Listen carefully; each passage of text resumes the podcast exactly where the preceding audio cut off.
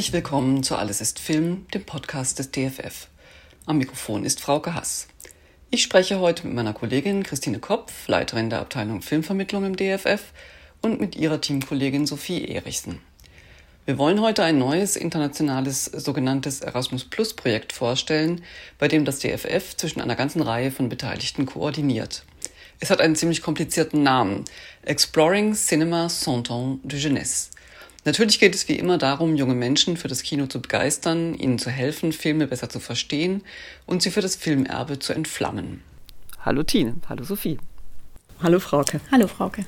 Zwei Schulklassen aus der IGS Herder hier in Frankfurt haben gerade ein Jahr lang ein ziemlich cooles Projekt verfolgt. Sie haben sich monatelang intensiv mit Film und Filmsprache beschäftigt und am Ende selbst einen kurzen Film gedreht. Das Besondere daran war, dass die ganze Zeit hunderte andere SchülerInnen auf der ganzen Welt die gleiche Aufgabe hatten und via Blog auch miteinander vernetzt waren.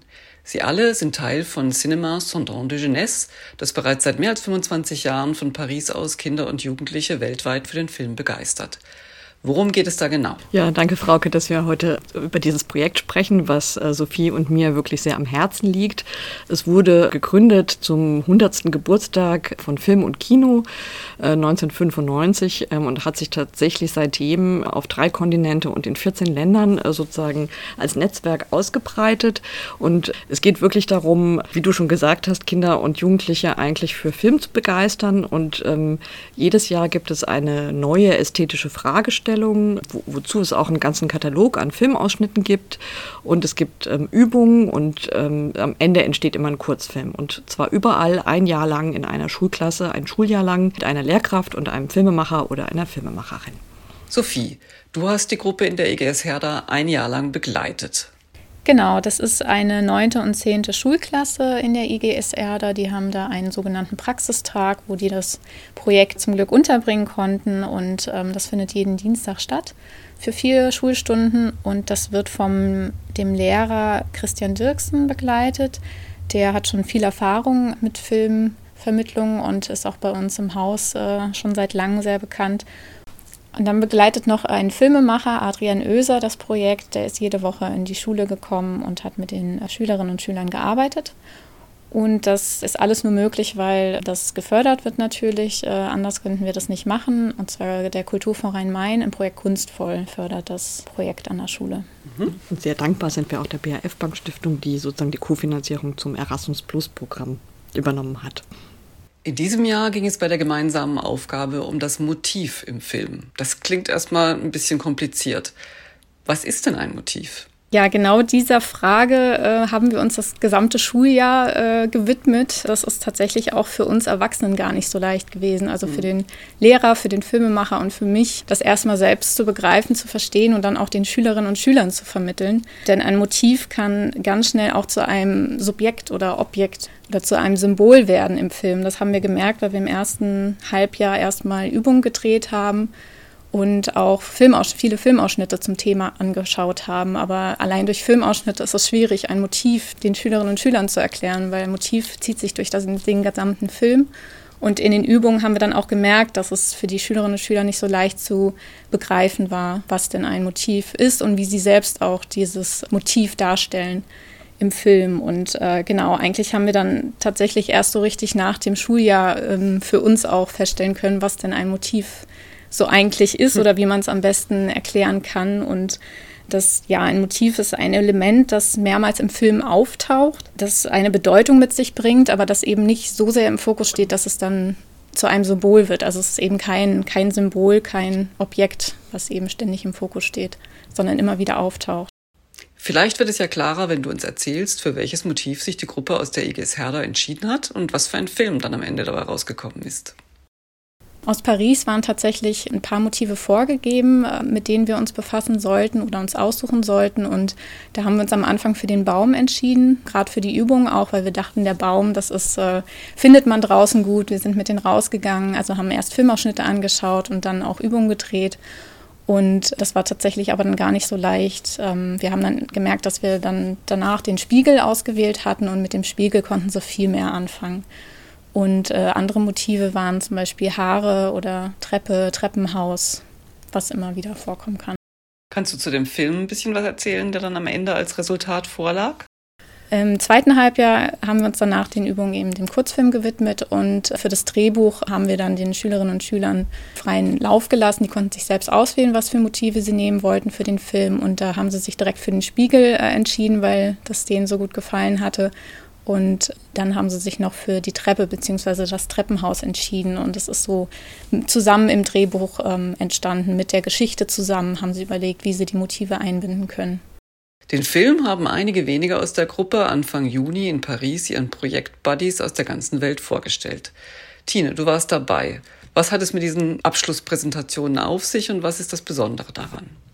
Ja, genau. Sophie und ich äh, hatten das Glück, nachdem wir jetzt sozusagen ähm, zum Team äh, des Projektes gehören, wirklich eine ganze Woche in Paris zu sein und sozusagen auch organisatorisch äh, die Koordinationsgruppe zu unterstützen. Und äh, diese Abschlussveranstaltung ist wirklich immer der Höhepunkt ähm, sozusagen im Projektjahr und äh, hat auch einen eigenen Titel, Anou le Cinema. Das Kino ist unser sozusagen.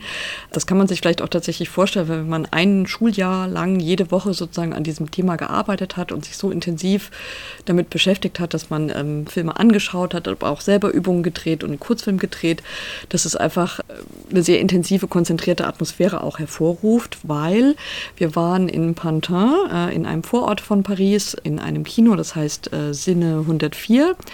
Und tatsächlich sind eben aus 14 Ländern und drei Kontinenten Schülerinnen und Schüler im Alter zwischen 8 und 18 Jahre mit ihren Lehrkräften und ihren Filmemacherinnen angereist, um sich gegenseitig ihre Filme vorzustellen. Das hat in zwei Kinos an drei Tagen stattgefunden, also in zwei Sälen an drei Tagen. Ähm, und es ist immer wieder unglaublich zu sehen, wie unterschiedlich und zum Teil auch ähnlich sich dann dieser ästhetischen Fragestellung irgendwie genährt wird. Und vor allem, früher hätte man gesagt, ein regelrechtes Völkerverständigungsprojekt, weil weil also es so viele Sprachen auch im Raum sind und ganz viele Fragen ähm, einfach an die, an die Schulgruppen, die dann tatsächlich auch persönlich ihre Filme präsentieren und eben Fragen beantworten, äh, gestellt werden. Man könnte ja denken, wenn man aus Brasilien, Uruguay, Japan entweder nach Paris, nach Frankreich reist, hätte man vielleicht was anderes zu tun, als den kompletten Tag irgendwie im Kino zu sitzen. Ähm, aber das ist immer wieder erstaunlich, wie sehr in, in diesem Schuljahr dann auch diese Beziehung zu dem Projekt entsteht. CCAJ, wie Cinéma Centre de Jeunesse als Kürzel genannt wird, gibt es ja schon mehr als ein Vierteljahrhundert. Die Cinémathèque Française hat es einst ins Leben gerufen, doch sie hat das Projekt im vergangenen Jahr aufgegeben. Nun ist eine Art Konsortium eingesprungen, das sich künftig um die Koordination des Projekts kümmert. Ganz vorne mit dabei ist das DFF. Tine, Warum hast du alle Hebel in Bewegung gesetzt, um das Projekt zu erhalten? Ja, also wahrscheinlich ist das auch so ein bisschen einfach meine Art, dass ich das ganz schwer aushalten kann, wenn so lange gewachsene Netzwerke auseinanderbrechen. Und äh, wie ich gerade schon sagte, das sind 14 Länder in drei Kontinenten. Und ich finde es ganz wichtig, gerade im Moment sich nicht zurückbesinnen auf die nationalen ähm, Zusammenhänge, sondern diese Netzwerke am Leben zu halten.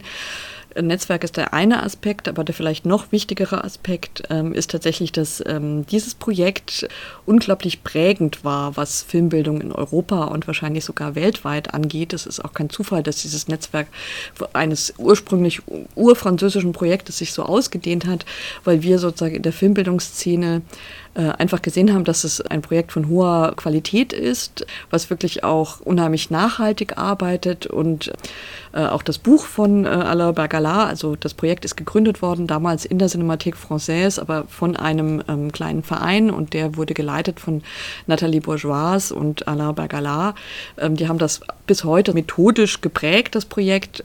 Und das ist über diese Nachhaltigkeit hinaus, ist etwas, was mich bis heute wirklich sehr fasziniert. Diese, diese Pendelbewegung zwischen dem Sehen und dem eigenen Machen, also immer hin und zurück. Und äh, dieses, dass man sich wirklich in dieser lernenden Gemeinschaft von ähm, Kulturschaffenden, von Filmemacherinnen und Filmemacher, Lehrkräfte und Schülerinnen sozusagen ein Jahr lang wirklich auf so eine Forschungsreise eigentlich für eine ästhetische Fragestellung, wie Sophie vorhin schon genau richtig erklärt hat. Das ist nicht so, dass man das am Anfang alles schon schon weiß, sondern man erforscht das gemeinsam in dieser lernenden Gemeinschaft. Und es gibt ja dann in der Halbzeit auch immer ein Treffen, wo sozusagen die Erwachsenen sich auch nochmal zusammensetzen und sagen, okay, was haben wir denn bisher gemacht und was hat jetzt geklappt und was hat nicht geklappt.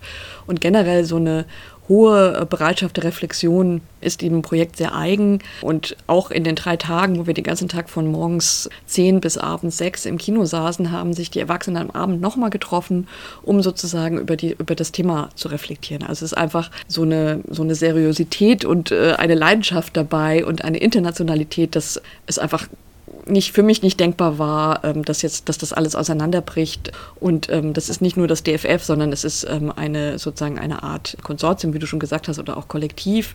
Es wurde ein kleiner neuer Verein gegründet, wo sozusagen dieses Konzept und auch das Archiv des Projektes ähm, auch sozusagen als geistiges Eigentum auch geschützt wird, weil das war nicht das von der Cinémathèque Française, sondern von dem kleinen Verein.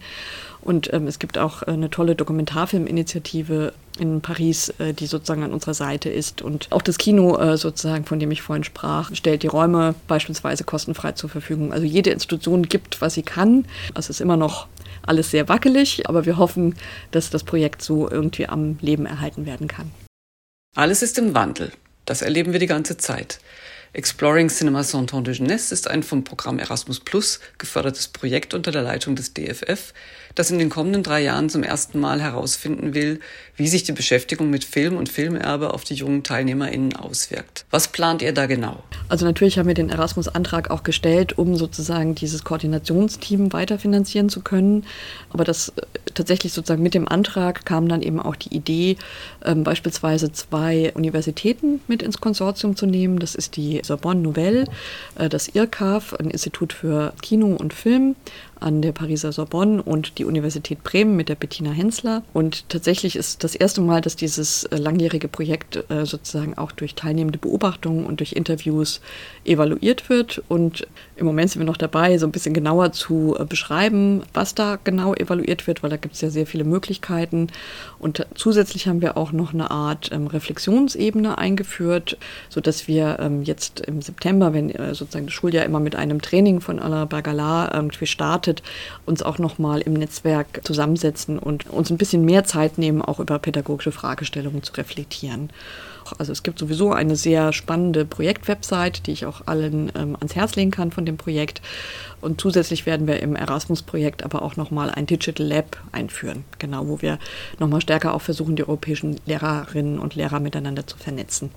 Es gibt ja auch eine Publikation dazu. Was kannst du uns dazu erzählen?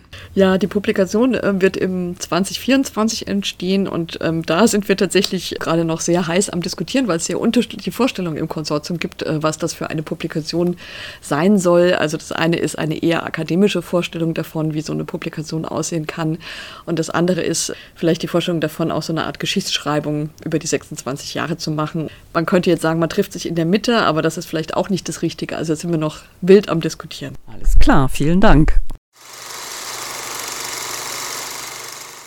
Das war mein Gespräch mit Christine Kopf, Leiterin der Abteilung Filmvermittlung im DFF und ihrer Teamkollegin Sophie Erichsen. Die beiden haben uns das Projekt Exploring Cinema Santon de Jeunesse vorgestellt.